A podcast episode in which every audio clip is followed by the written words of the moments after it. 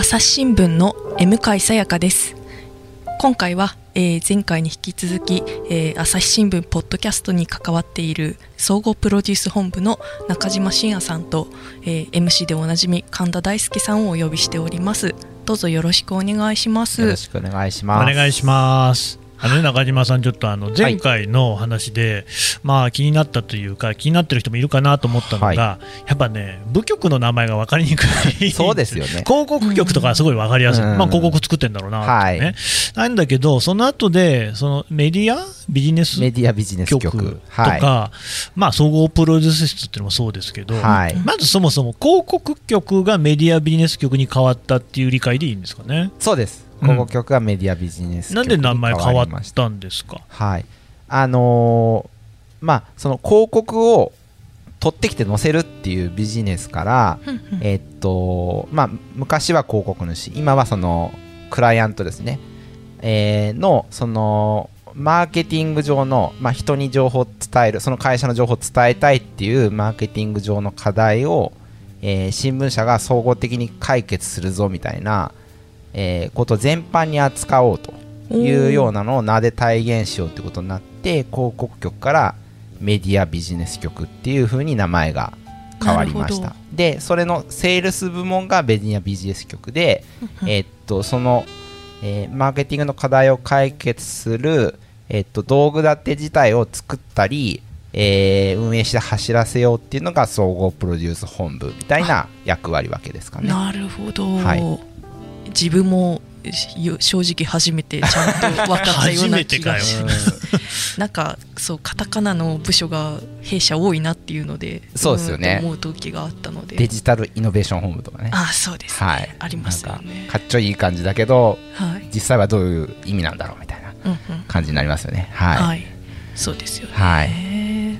はいその部署に来る前に確かメディアラボという部署にもおられたと伺っているんですが、そうですね、まあ、ここもまた説明必要ですよね。メディアラボとは、はい、何だろうという。はい。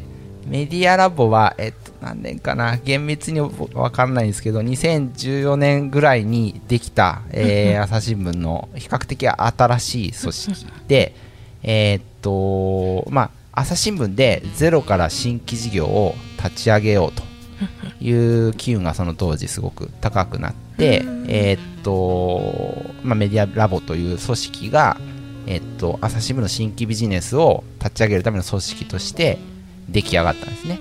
はい、で、えー、っとそのメディアラボが、えっと、全社員に対して、えっと、その新規事業のアイディアを提案してくださいコンテンツコンテストみたいのが今もやってますけどあ年度ごとになんか募集してますね。毎年やってるそのスタートアップ、はい。えー、プロジェクトみたいのがあってで社員がそのメディアラボに新規事業を応募すると、まあ、その中で選考がされて、うんうん、えー、っとまあ、良いやついくつかをあの提案した人がメディアラボに移動してきて、うんうん、でそれを事業化する、えー、準備とか、えー、検討とかをしてくださいというような取り組みをしてたんですね。うん、なるほど、はい、で私が当時、えっと、第3回ぐらいの2015年の、えー、応募に応募して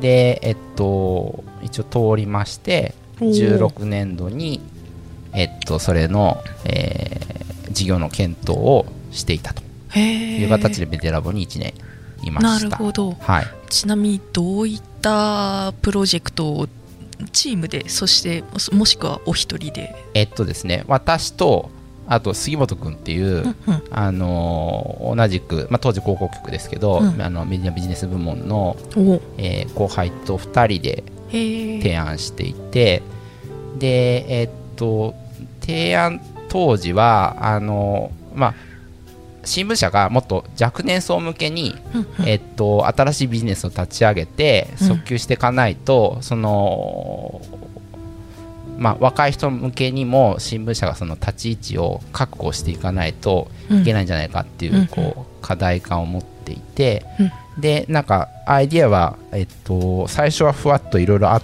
たんですけど、まあ、幼児教育の別釣り作ってみたらどうかとか、その販売店とか総局の場を使ってなんか子育て世代のカフェを作ったらどうかとかあいろいろ考えたんですけど、はい。最終的に、えーすごい振り切ってソシャゲを作るという話に。ーソシャゲ？ゲーマー、あゲーマーだったんですか？ちなみに。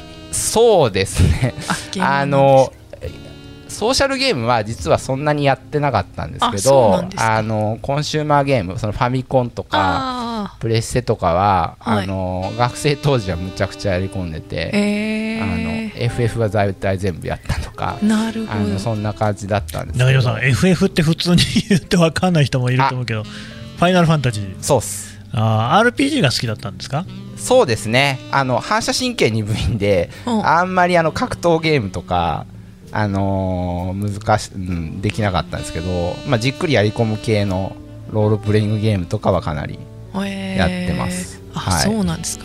本当だいぶ振り切ってのソシャゲだなっていう感じがしたんですがそうですね。ななぜそこに行き着いたんですか？はい。まあ、当時ですね、あのーソーシャルゲームがかなり乱熟期というか、うんあのーまあ、そのスマホのアプリが出て5年目ぐらいですかね、うん。で、あのーその日本初のなんかかなり、えー簡素なゲームからかなりその、えっと、マネタイズも含めてですね、うんうん。あのすごく売り上げ上がるようなゲームがどんどんできてきた時期で、で一方でまあそのなんだろうその廃課金というか、はいあのお金使いすぎちゃう問題みたいなもの。ガチャやりすぎるみたいそうなことですね。はい。もう延々とガチャ回して確率低いからみたいな感じの、はい。えー問題も出てた時期なので、はいはい。まあ非常にあの良くも悪くもそうん。のすごく、あービジネス的に注目されてた時期だったと。う。ん。であの、まあ、新聞社として、うん。あのまあ、そのレピュテーションリスクというか、まあ、そのお金使いすぎ問題に対して、えっと、新聞社が関わるっていうことのリスクも考えつつも、あのまあ、それだけいろんな人が熱中して、えー取り組むうんコンテンツがあるということ自体は非常にその、えー注目すべきだと思っていて。でなので、まあ、そんなにその今はそういうゲームいっぱいありますけどそんなに課金しなくてもすごく楽しめるゲームとかもあるしうん。一方で、あのーなんだろうその遊んでだけどなんかこう時間を浪費したというか、うんうん。何も残らないゲームもあったりするのかなうんみたいなところで言うとそのはい新聞社がもうちょっとそのそこに対して、えー価値を付加できるんじゃないかと。はい。まあ、当時、あのクイズのソーシャルゲームとか結構流行っていたりあしてーありましたね、はい。脳トレ的な感じで。そうそう脳トレ的なやつとか、はいはい。はい。なのでその、まあ、すごく単純に言えばそのはい。新聞記事で、えっと、1箇所あのワードが抜いてて4択とか、まあ、そんなのもできるかもしれないし、うん。あのまあ、そういう、えーでそうそれでなんか勉強しながら、うんうん。あのすごく熱中するゲームみたいなものができたらいいなみたいなことで提案したら通っちゃってですね。はい、であの通っちゃったっていうのはそのメディアルバムに来て本格的に検討しなさいっていう意味で、はいはいはい、えー通りましてはい。でメディアルバムに移動してでで本格的に検討することになって、うんうん。そこからその最初もうあのゲーム会社さんとかも、うん。えーいろいろ見つけてきてですね。うんうん。ただその最初の会社がなんか倒産しちゃったり。あ で次の会社がなかなかいいとこ見つからなかったり。ええー見つけたと思ったら、えっと、もうタイミング的に、あのー他の会社の大きな話がもっと来たからさようならみたいな感じになったり。い。まあ、いろんなことあって、へえ、はい。まあでまあ、最終的にはすごいいい組手の相手も見つかってはい。その会社さんは今でもあってあのかなりあの頑張ってらっしゃるんですあけど。そうなんですか。はい。まあ、そこと組んで、はい。えっとまあ、こういううんうん。ゲームでありながら、はい。その新聞社のアセットあその記事のコンテンツとかも使って、うんうん。えーかつ面白く仕上げるみたいな仕組みも考え、はい。まあ、ビジネス的にもちゃんとマネタイズできるみたいな立て付けを考えて、はい。ただ結構投資いりますみたいな、なるほど。えー提案をえっとまあ、会社の役員会にかけてもらって、で2回ですね。2回。やか役員会であの1回保留って言われてもう1回やるってなかなかないらしいんですけどあそうなんです2か回本気で検討してもらったんですけどやっぱりダメみたいな話になって、なんと最終的にはその話は、えっとちょっと厳しいねってなったというところなんですけど。あそはい。まあ、そこでいろんな経験はさせてもらったかなと。そうですね、はい。振れ幅大きい大きく考えられますよね。そうですね、まあ、もう本当になんかそのし新聞社でソーシャルゲームっていう組み合わせはなかったと思いますし、社内でそのソーシャルゲームのビジネスって詳しい人誰もいなかったので、うんまあ、全部私と杉本君でうんあのむちゃくちゃヒアリングして、うん。えー、と0からその10ぐらいまで分かるみたいな感じまで一応やったつもりではいますね。なるほど、はい。本当新聞社って職種のデパートってたまに言われたりしますけど、うん。もうより多様化してる感じで面白いですね。そうですね。まあなんか新たなチャンネルをはいはいはい。開こうとはしてましたね。なるほど、はい、はい。その経験がその後なんと言うんでしょう、まあ、その後にあの、はい。総合プロデュース本部の方にはいはい。行かれたと思うんですけれど、はい。何かあの今あの業担当された業務ですとか、はい。お仕事ですとかつながったりそれかもしくはまた全然別方向のお仕事されたりもしたんでしたそうですね、まああの直接つながってるかっていうと必ずしもそうでもないかもしれないですけど、はい。まあ、その発想の転換というか、うんそのそれまではその広告の枠売りとか、うんまあ、やってもその広告のテーマに基づいたなんか企画広告みたいなことをやってたので、はい。まあ、ゼロからビジネス考えるとかビジネスモデルどうだとか、うん。まあ、どこで収支考えるんだとか、うんうん。えーそういうこと全部考えた経験が、まあ、一応あって、まあ、その今の仕事につながってる部分は結構あるかなと、はい、思いますね。なるほど。うん。それこそあれですよね。この朝日新聞ポッドキャストが本格化する前に朝日新聞ある聞きはいはい。を立ち上げなどされて、そうですね、はい。あの歩きは実は私が立ち上げてたんではなくあそうでしたはい。あのーいやなんですけど、うんうん。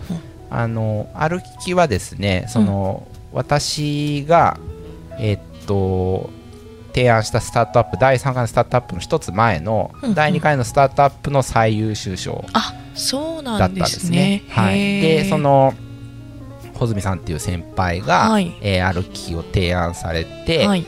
えー立ち上げ準備が、まあ、私より1年先にメディアラボに移動されて、準備されて、うんうん。でメディアラボで歩きを始められてたぐらいだったんですね。であの私がそのえっと2017年に総合プロデュース室うん。当時は室ですね、あ当時はに室、はい、移動したタイミングで、はい。その歩きはちゃんと立ち上がって、はい。えーっと総合プロデュース室に穂積さんも移動されて、えっとその0から1にそのメディアラボであのインキュベーションというかはい。事業が生まれたので、うんうん。今度は事業をその1から10に伸ばすタイミングだということで、はい。えー、穂積さんもその総合プロデュース室に移動されて、はい。えー、歩きの運営をされてたと。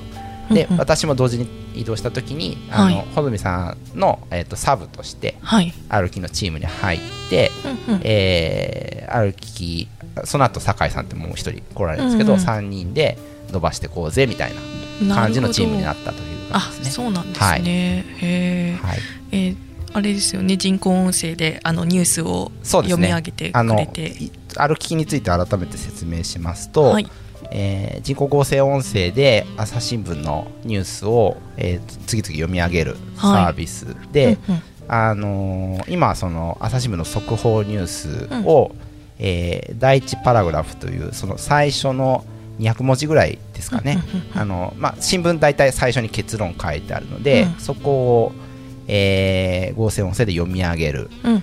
えーでそれを、えっと、音声化して、あのーコンテンツとして外部に配信していくっていうようなサービスで,、で最初はあの、えっと、スマホのアプリ、えーあ iOS とはい、Android の2種類で、はい。えっと、2016年の4月にアプリとして配信されています。はい、なるほど。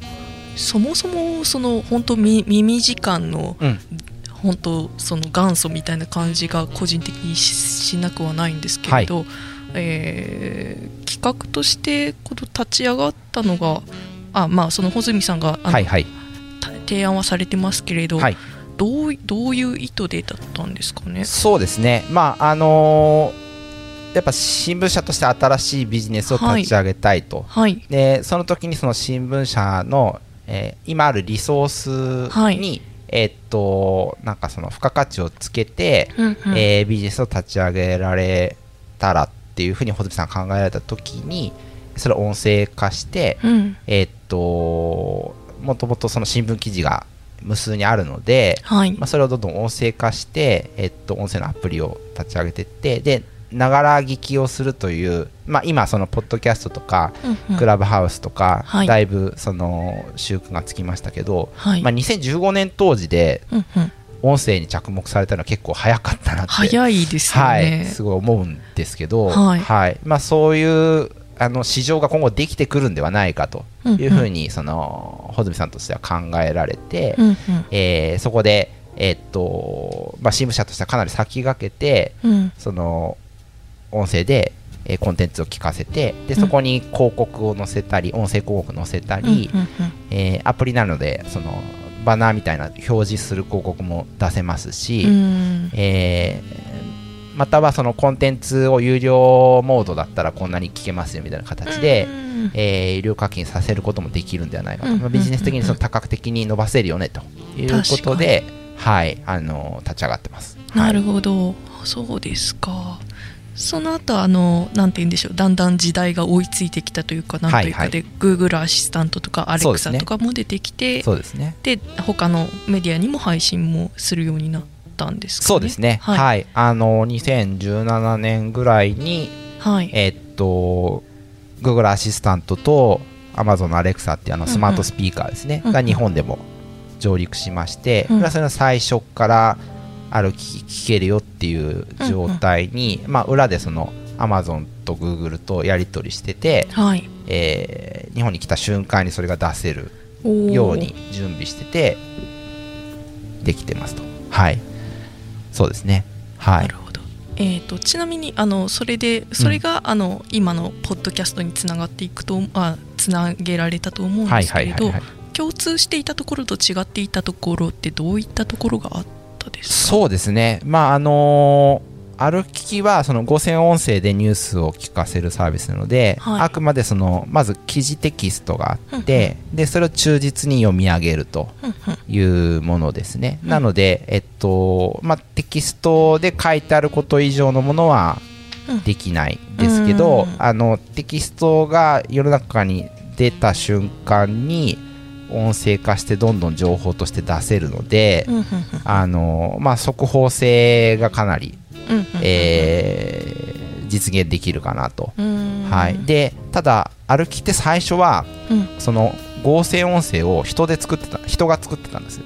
人が作ってた？はい。あのまああのコネコネするわけじゃないですけど、あのソフトウェアがあって、はい。でそこにその朝日新聞の記事をテキストをコピペしてはい。でソフトウェアで読ませてでなんか読んだらこここイントネーションおかしいなとか、はいはいはい。読み間違いしたなみたいのをがあったらそのオペレーターの人が直してはい。でちゃんとできたって言って、うんうん。えーっと1時間に45本ずつあのコンテンツよそあ出していくみたいな感じでやってたんですよ。あそうなんですか。ただ今はそれを全自動化してます。ほうやっぱり時代は進みそうですね。ただその自動化するのも結構大変であ、はい。2年がかりぐらいでやっててですね。はい。あのー Google さんからそのファンドをもらってうんうん。あの資金提供してもらって、はい。でその自動化した合成音声をたくさん Google アシスタントに配信するっていうような、えーまあ、約束をして、えーっとそのプロジェクトをやってですね、まあその人がいろいろそのソフトウェアいじって、うん。なんかここはこうだろうみたいな、うん。あのその場のいろんなニュアンスを、えっと、ソフトウェアで直してやってるのを全部自動化するっていうのはうん。結まあ、できることできないこと、あのいろいろある中でなるべくできないことできること化していくとか、あのできなかった場合にはその情報のインプットの仕方を変えて、はい。できるようなものをインプットしていくようにしていくとかいろいろ1年半ぐらいかけてやってですね、はい。はい。まあ、なんとか実現したので、うんうん。あのまあ、人を介さずに、えっとまあ、1時間おきにニュースがバンバンあの合成音声で出てくるみたいな感じに今できてます。おはい。おなるほど。はいややっぱり本当新しいものそして新しいなんて言うんでしょうサービスそして新しい要素をどんどんどんどん開発して付け加えていってっていうのってやっぱり本当難しいけれどすごくやりがいがありますね。そうですね、まあ、うんそのテクノロジーはどんどん進化していくので、はい。あのーまあ、それに合わせて、うん。あのーこちらも進歩していかないといけないなっていうところはちゃんとフォローしていくとうんうん。いうことで、まあ、そのある程度その音声領域にうん朝日新聞が先んじてスタートできたとするならば、そのアドバンテージを、えー保つために、うん。まあ、そういうところをずっと注力していかなきゃっていう感じでうん。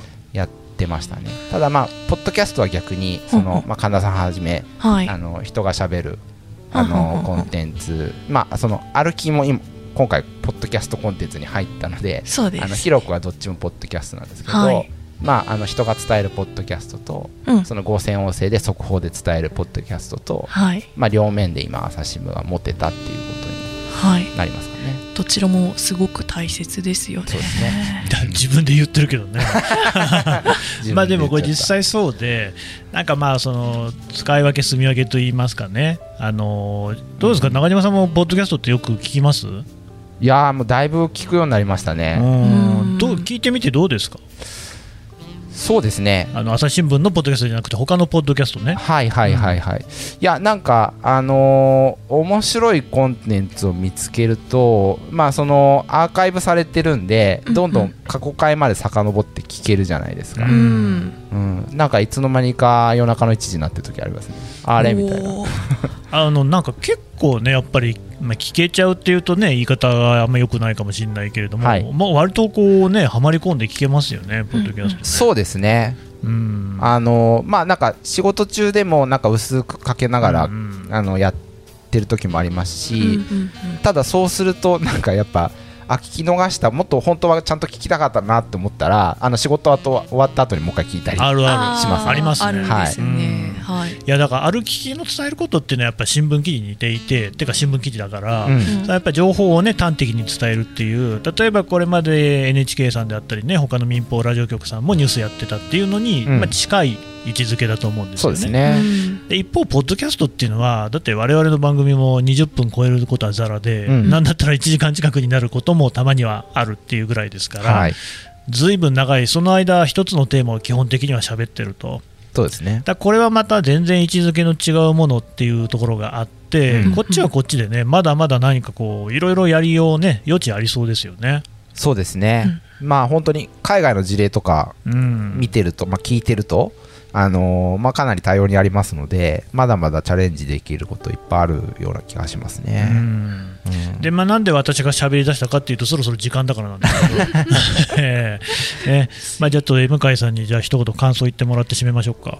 感想ですか？今回の中島さんの話を聞いてなんか思ったところなんかありますか？うーん。やっぱり何と言うんでしょう。本当この新聞社っていろんな仕事ができるなっていうのは本当思いますよね。うん。はいはい。まさかソシャゲ作ってる人いると思わゲなかったね。作ってる人いるんだなっていうのこれは本多分あんまり社内でも知られてない。あのお蔵入りしてます当から。あ まあまあでもまあまあまあ。正直僕らねーはい。あの編集の部門にいて記者としてやってて役員会にかかるとかってないじゃないですか。ないですね。よっぽど悪いことした時ぐらいでしょそんなの。はい。でも、それを普通にやってるっていうのが、やっぱりこう、ね、ビジネス系の部門違うなっていうね、キャリアの作り方とか違うなって思いますね。下手したらだって役員の方と会う時って会った時って入社式ぐらいしかないような気も下手したらしますし、ね、いや本当にそうですよね。そういう意味じゃ最前線にいるのは、まあ、中島さんみたいな人たちの方なのかもしれないですね。いやいやいや、うんうんうんまあ両輪ですよね。まあそうですね。はい、いやもうやっぱりその記者さんの勝つ各コンテンツがないとその新聞社自体はあの成り立たないと思うので、うん。ただまあそれはあの支えるビジネス部門まああっての両輪っていうことなんですかね、うん。はい。まあ、中島さんね、身内で褒め合い出すとろくなことにならない。あ本当だ。じゃあ、この辺でね、締めますかね。あはい。そうですね。はい。わかりました、ありがとうございました。ありがとうございました。がとうございました。朝日新聞ポッドキャスト楽屋裏ではリスナーの皆様からトークテーマも募集しています。ハッシュタグ朝日新聞ポッドキャストでつぶやいてください。